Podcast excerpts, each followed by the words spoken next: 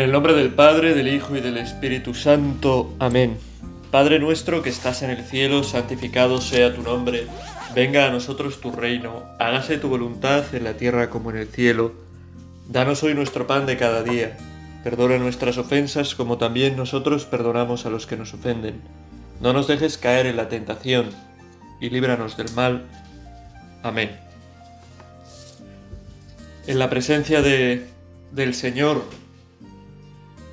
en quien, en quien creemos que está delante de nosotros, más si estamos en una iglesia y tenemos el sagrario delante, pero en cualquier circunstancia, que nos escucha, que nos oye, que quiere estar con nosotros, que le interesa lo que nosotros tenemos que contarle y que quiere también hablarnos para decirnos pues ese, ese mensaje que cada uno necesitamos de él en el momento en el que nos encontremos, pues en la presencia de Dios vamos a meditar en esta en este día un pasaje del Evangelio de Mateo, que voy a leerlo, ya que es un pasaje breve para que pues tengamos una imagen entera del pasaje y poder meditar y meternos en ese pasaje.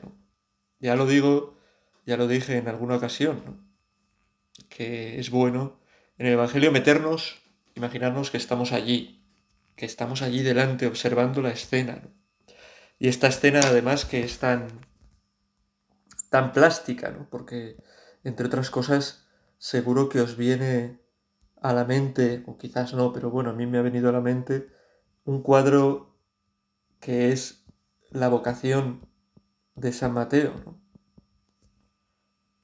que es un cuadro de Caravaggio, que está allí en una iglesia de Roma y que es un cuadro muy famoso, en el que quizás, bueno, luego nos detenemos. Dice así la escena, este pasaje que vamos a, con el que vamos a meditar hoy. Mateo 2, 13, 17. Salió de nuevo a la otra orilla del mar. Toda la gente acudía a él y les enseñaba. Al pasar vio a Leví, el de Alfeo, sentado al mostrador de los impuestos, y le dice, Sígueme. Se levantó y lo siguió. Sucedió que mientras estaba él sentado a la mesa en casa de Leví, muchos publicanos y pecadores se sentaban con Jesús y sus discípulos, pues eran ya muchos los que lo seguían. Los escribas de los fariseos, al ver que comía con pecadores y publicanos, decían a sus discípulos, ¿Por qué come, por qué come con publicanos y pecadores? Jesús lo oyó y les dijo, No necesitan médicos los sanos, sino los enfermos. No he venido a llamar a justos, sino a pecadores. Fijaos en un primer detalle que me quería detener en esta meditación, ¿no? Cómo comienza este pasaje. Salió de nuevo a la orilla del mar. Toda la gente acudía a él y les enseñaba. Y en otro momento dice también, eh, ya eran ya muchos los que lo seguían. Impresiona esta, estas palabras del Evangelio, siempre me han llamado la atención. Hay muchos momentos que dicen que mucha gente, que multitudes, que muchedumbres le seguían y le escuchaban. Claro, si ven y escuchan a Jesús, Él les dirá, ¿no? No me seguís pues por lo que digo, sino porque os lleno el estómago, ¿no? No me seguís por mi mensaje, sino por que hago milagros, porque curo, porque... El caso es que multitudes le seguían. Y ahora podemos preguntarnos por qué hoy en día quizás en nuestra ciudad, en nuestro pueblo donde vivamos, no pasa esto. Nos damos cuenta con facilidad de lo contrario. ¿Cuánta gente de tu colegio, de tu universidad, de tu trabajo, de tu entorno, de tu familia cercana, de tu país, de tu, de tu generación? ¿Cuánta gente no sigue a Jesús? ¿Por qué este contraste entre aquellas multitudes? ¿no? Dice, todo el mundo le seguía, no es que algunos. ¿no? Entre aquellas multitudes que siguen a Jesús y que ahora no le sigan. No es el mismo Jesús, no tiene el mismo mensaje, no tiene la misma fuerza. No necesita también el hombre de hoy de sus palabras, de sus milagros, de su ejemplo, de su rectitud, de su, pues eso, ser una persona, una persona íntegra. No necesita el mundo de Dios, de ese Dios que quiere salvar, que quiere limpiar, que quiere llamar, como veremos que llama a Mateo en este Evangelio, en este pasaje que estamos contemplando, ¿no? No necesita ya Jesús el mundo. ¿Por qué no ocurre que todo el mundo le sigue? Y pensando en esto, pienso en que, bueno, las causas pueden ser muchísimas, pero pienso en que nosotros los cristianos, los que nos hemos sentado esta tarde, o estamos de pie o en el coche o donde sea, a meditar un rato con el Señor, podemos tener pues bastante culpa de esto. Podemos tener culpa en muchos sentidos. Primero porque somos encargados por el Señor, eh, los encargados de anunciar el Evangelio, de anunciar la buena noticia de Cristo. Y a veces pues, podemos ser perezosos o tardos para hacerlo. Y segundo, porque muchas veces nosotros que nos llamamos cristianos, con nuestro ejemplo, con nuestro mal ejemplo, con nuestra falta de coherencia, somos los que ponemos un muro entre la gente, entre la multitud y Jesús y aquel al que necesitan. Incluso a veces por nuestra culpa se crean una imagen falsa de Jesús un Jesús que solo es exigencia sin misericordia, un Jesús que solo es decir lo que está mal sin alabar la virtud, sin, sin decir lo que está bien, ¿no? y tener una propuesta pues positiva, ¿no? parece que es solo negativa, ¿no?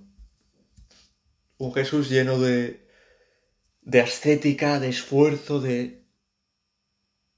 sin esa necesidad que tiene el mundo de gracia, de Espíritu Santo, de acción de Dios en los corazones, sin ese don que es Jesucristo, que quiere darse a los hombres para liberarlos, para sanarlos, pues es un Jesús que no se hace muy atractivo, que no se hace muy atrayente para la gente, y que a veces nosotros tenemos culpa en mostrar ese Jesús, en dar a conocer ese Jesús. Por eso, un primer punto en nuestra meditación, en esta, en esta meditación puede ser esto, pedirle al Señor que, que no entorpezcamos que la gente se acerque a Él, que seamos instrumentos evangelizadores de verdad, que seamos testigos alegres de la buena noticia que Él nos trae que nunca condenemos a las personas, que tratemos con amor a toda la gente, aunque esté muy equivocada, que sepamos ser como Cristo. Cristo llama a Leví, a Mateo, que era un publicano, un recaudador, un pecador,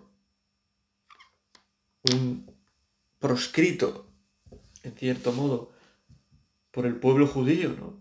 Por haberse pasado a colaborar con el enemigo.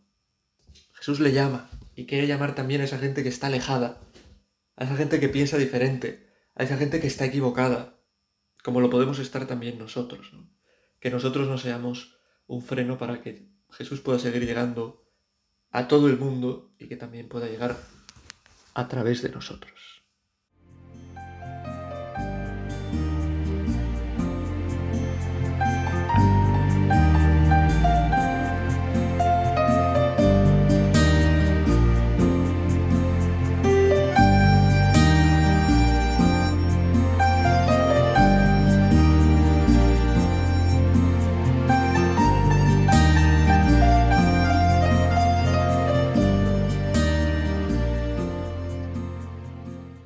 Nos vamos a detener ahora en la escena de, de este pasaje que estamos contemplando, ¿no? Cómo Jesús llama a Leví, cómo Jesús llama a Mateo, ¿no? Y yo tengo delante, igual tú puedes pues mirarlo eh, en tu móvil o, o igual lo tienes en la mente porque eres un gran amante del arte, este cuadro de Caravaggio, donde vemos, pues con ese juego de luz que él usa, ese juego de sombras y luz, cómo Jesús llama, señala con su dedo a Mateo, que está en medio, pues, de otras personas que parece que están, pues, contando monedas, contando impuestos. Él era recaudador. Y Mateo se señala, señala a sí mismo y dice, ¿yo? Se sorprende de que Jesús le puede estar llamando. Es el gesto de la mano de Jesús, el mismo gesto de esa mano de ese Dios Padre representado en la capilla Sistina por Miguel Ángel. Creando al hombre, dándole vida a Adán. Y es que es Dios mismo, Jesús, la segunda persona de la Trinidad, quien llama a Mateo. Y al contemplar la vocación y la llamada de Mateo a seguir a Jesús, contemplamos nuestra propia vocación. Y contemplamos el hecho de que Jesús llama, sigue llamando, y que a cada uno de nosotros nos llama algo. Y no solo tenemos que pensar que a nosotros nos llama, sino tenemos que pensar que a, la gente de nuestro alrededor también Jesús quiere llamarle, ¿no? Por muy alejado que esté, por muy equivocado que esté, por muy poca fe que tenga, por mucho que no crea o que diga que no cree. No tenemos que pensar que Dios es para unos pocos, ¿no? Al final, ¿no? Como ese chiste de... No recuerdo de quién era, creo que de Forges o de alguno de estos que hacen, pues eso, pues tiras en un periódico, ¿no? No, sé de, cuál era. Eh, nada, sale dos señoras saliendo de misa y decía, al final, después de tanto lío, ¿no? Refiriéndose pues a todos los dificultades que hubo después del Vaticano II, de los cambios de la liturgia o de lo que sea, al final no sé para qué tanto lío si al cielo vamos a ir los de siempre.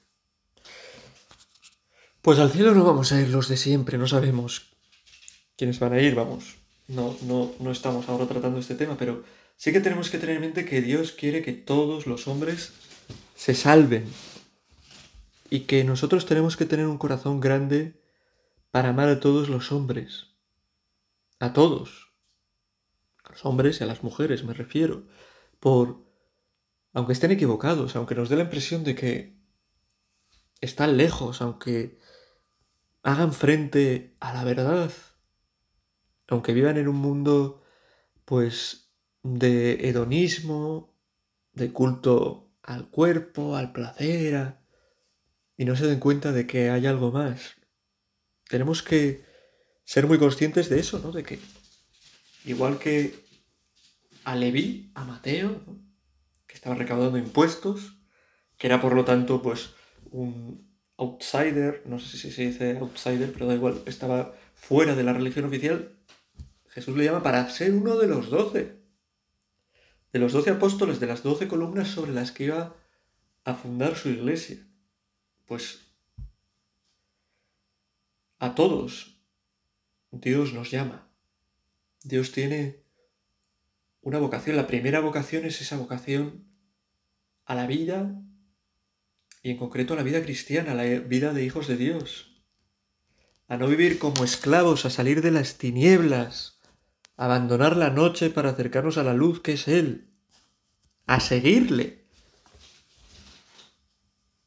Jesús quiere que todos los hombres le sigan. Todos los hombres le seguían, ¿no? Hemos dicho hemos dicho que dice este evangelio, ¿no? Todos los hombres le seguían y, y es verdad. Todos los hombres están llamados a seguir a Cristo. Y nosotros también, por supuesto. Estamos llamados a vivir este seguimiento de cerca. Y me fijaba en, en la reacción, nos podemos fijar en la reacción de Leví, de Mateo. Se levantó, cuando le dijo sígueme, se levantó y le siguió. ¿Cuántas excusas ponemos nosotros para seguir al Señor cuando nos pide algo? Cuando nos pide que nos entreguemos más. Cuando nos pide que renunciemos a algo que nos hace daño para nuestra vida cristiana. Cuando nos pide que cambiemos una actitud. Cuando nos pide que quizás nos alejemos pues temporalmente, por el motivo que sea, de alguna persona que igual no nos ayuda mucho en nuestra vida, o que le tratemos mejor a una persona, o nos acerquemos a una persona a la que nos cuesta tratar. ¿Cuántas veces no reaccionamos como Mateo a las llamadas que nos hace el Señor a seguirle, a estar cerca de Él? Mateo se levantó y le siguió. Y nosotros seguimos sentados Mateo se postró, o sea, se postró, se levantó, perdón, de su pecado, de su miseria, y le siguió. Oyó la voz de Jesús que llama a seguir perdonando, llama a seguir dando su gracia. Lo eligió, ¿no? Como el lema del Papa, o no sé si es su lema o era su lema de obispo, Mirándolo con misericordia, lo eligió. Pues así nos elige y nos llama también a nosotros el Señor mirándonos con infinita misericordia, conociendo nuestras miserias, nuestros pecados, conociendo que fallamos, que nos caemos. Así nos llama el Señor a nosotros, a cada uno de nosotros. Y no nos pide primero, primero quiero una, una lista de tus méritos. Para poder seguirme necesito tu currículum. Y que sea un currículum impoluto, un currículum donde se vea tu virtud, tus deseos de acercarte a Dios, donde se vea tus deseos de ayudar a los demás, Dios no mira eh, a esas cosas. Dios mira al fondo del corazón y en el fondo de cada hombre, de cada mujer, está ese deseo de Dios de seguirle.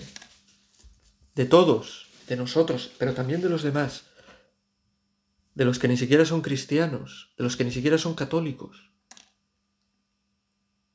De todos, de los que son malos católicos, de los que están bautizados pero viven como paganos, de nosotros, que a veces nos creemos buenos cristianos y probablemente seamos un ejemplo nefasto para muchos. Cuando el Señor nos invita a seguirle, no nos está pidiendo que le sigamos de un modo físico con los pies, ¿no? Mateo lo hizo, se levantó y, andó detrás de él, anduvo detrás de él. A nosotros nos pide también, ¿no? que vayamos detrás de Él, pero que le sigamos sobre todo con nuestro corazón, con nuestro modo de vivir. Jesús nos llama a todos a imitarle, a vivir como Él, a vivir su vida. A cada uno le llamará a un camino concreto que tiene que descubrir, pero a todos nos llama. Tiene una vocación, un designio de amor, de salvación, para cada uno de los hombres. En esta meditación podemos acudir al Señor, meternos en esa escena y ver cómo el Señor a nosotros también nos llama a seguirle. Nos ha llamado desde nuestro bautismo, desde ese momento de especial profundidad con Él que quizás hayamos tenido y podemos recordar desde esos momentos en los que hemos sentido más fuertemente su presencia y su acción en nuestra vida.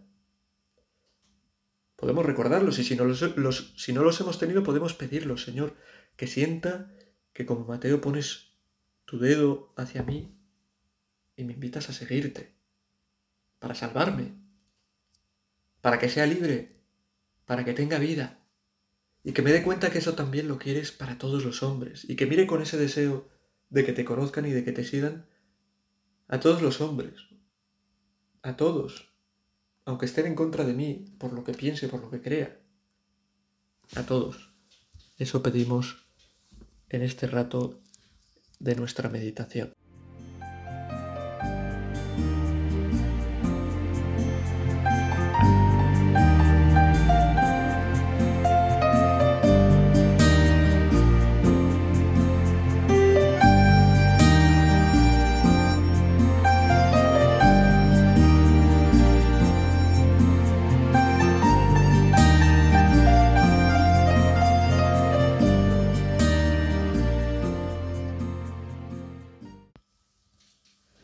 Y al proseguir con nuestra meditación con este pasaje del Evangelio, me gustaría acercarme a, al final de este texto, ¿no? Le dice a Leví, sígueme, Leví se levanta, le sigue, y Jesús se va a cenar, a comer, o no sé muy bien si es cenar o lo que sea, comía, a comer con él y con sus amigos, que como él, pues eran publicanos, es decir, gente que trabajaba en la vida pública, en ese mundo, en ese tiempo, perdón, pues estaban los romanos invadiendo el territorio de los judíos, ¿no? Y trabajaban para los romanos, publicanos y pecadores. Y la gente se escandalizaba. Pero ¿cómo, Jesús? ¿Cómo tú siendo Dios? ¿Cómo tú siendo perfecto? ¿Cómo tú no teniendo ninguna mancha? ¿Cómo tú no teniendo contacto en tu propia carne, en tu propia vida con el pecado? Cenas, comes con pecadores. Se escandaliza. Nosotros también a veces, los cristianos, podemos ser un poco fáciles de escandalizar, ¿no? tener miedo a la gente, al mundo, por el pecado y por el mal que hay en el mundo, ¿no? Tener miedo a acercarnos a algunas personas porque están muy alejadas, porque parece que no tienen salvación, pero no es así. La gente lo que necesita es ver a Cristo, a ese Cristo que viene a salvar a los pecadores también en nosotros, también en los cristianos. La gente necesita darse cuenta de que Cristo no es quien se dedica a juzgar, ¿no? por lo menos no ahora. Llegará el tiempo, al final de la historia, del juicio. Cristo se dedica a repartir misericordia, a llamar, a salvar, a lavar, a limpiar, a perdonar. Y creo que es un mensaje que no solo viene bien pues para los demás, como si nosotros fuéramos impecables, como si no tuviéramos pecado. Nos viene muy bien a nosotros, que somos pecadores y que quizás por nuestra fe seamos más conscientes de que somos pecadores si no hemos acallado nuestra conciencia, si no hemos acallado los mandamientos que nos recuerda la Sagrada Escritura, la Escritura que nos recuerda la Iglesia, pues podemos ser más conscientes de nuestros pecados, de nuestras faltas, de nuestras idolatrías, cuando ponemos por delante de Dios otras cosas. El primer, el primer mandamiento, ¿no? A veces cuando viene a confesarse alguien y, padre, pues, vengo a confesarme porque, bueno, está usted aquí, pero yo realmente no tengo pecado. No sé de qué confesarme. Pienso yo, pues, empieza por el primer mandamiento.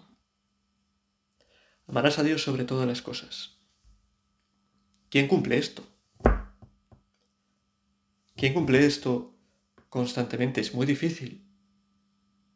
Los hombres tenemos un corazón que se nos va enseguida hacia un millón de cosas que no son Dios. También gracias a Dios. Dios es algo que nos atrae y que desea en el fondo el corazón del hombre. Quiero decir que para llegar a Dios, para amar a Dios, no tenemos que luchar contra todo lo que hay en nuestro corazón, ¿no? Tenemos que purificarnos, limpiarnos. Pero Dios es algo que quiere también nuestro corazón en el fondo. Pero el caso es que estamos llenos, llenitos de pecados. Quizás alguno no. Hay gente muy buena, hay que reconocerlo. Yo así me siento, llenito de pecados a veces grandes, a veces más pequeños, pero cuántas en cada día omisiones, cuántas faltas de caridad, cuántos olvidarnos de alguien que deberíamos recordar, cuánto pues tratar mal a alguien porque estamos cansados, porque no nos apetece, porque no nos cae bien, cuánto poner 155.000 cosas por delante de Dios, poner peros a ese rato de oración, a ese rato de estar con Dios, a esa celebración de la Eucaristía, cuántas Eucaristías a las que asistimos con muy poca conciencia de lo que estamos asistiendo, ¿no? Igual sin apetito, sin apetecernos, sin poner el corazón en lo que hacemos por cumplir. Cuánto en nuestra vida hay de no ser coherentes con lo que decimos creer. ¿Cuánto hay de pecado? ¿no? El sacramento de la confesión nos enseña esa cosa que es tan grande que no olvidemos nosotros, que hagamos recordar también a los demás. Y es que Cristo ha venido a llamar a los justos.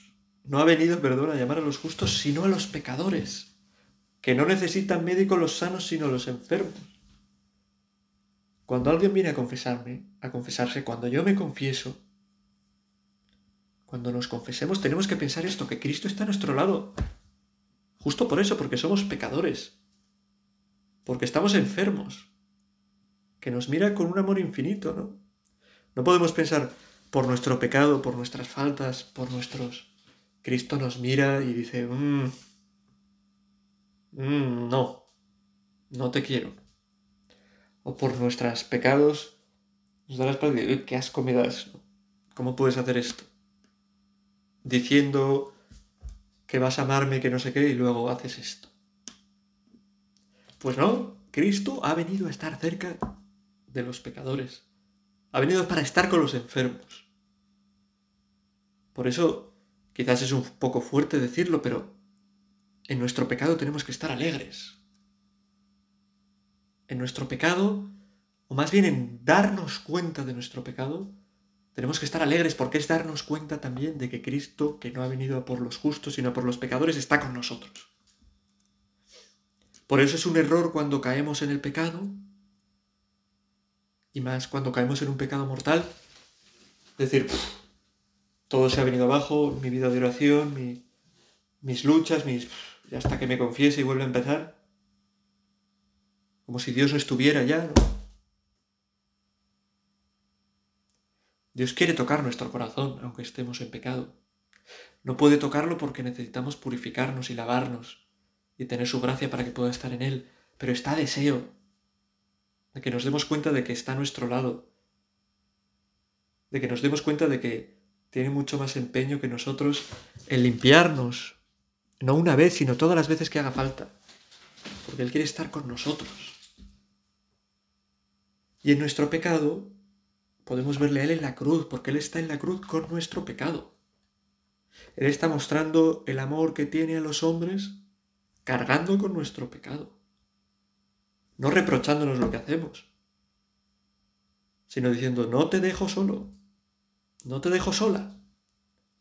Sé que sufres, pero aquí estoy yo, que quiero sufrir contigo, que quiero que sientas en tu sufrimiento, en tu debilidad, en tu esclavitud, que estoy cerca y que si confías en mí yo puedo ayudarte, perdonándote y dándote mi gracia una vez, otra vez, otra vez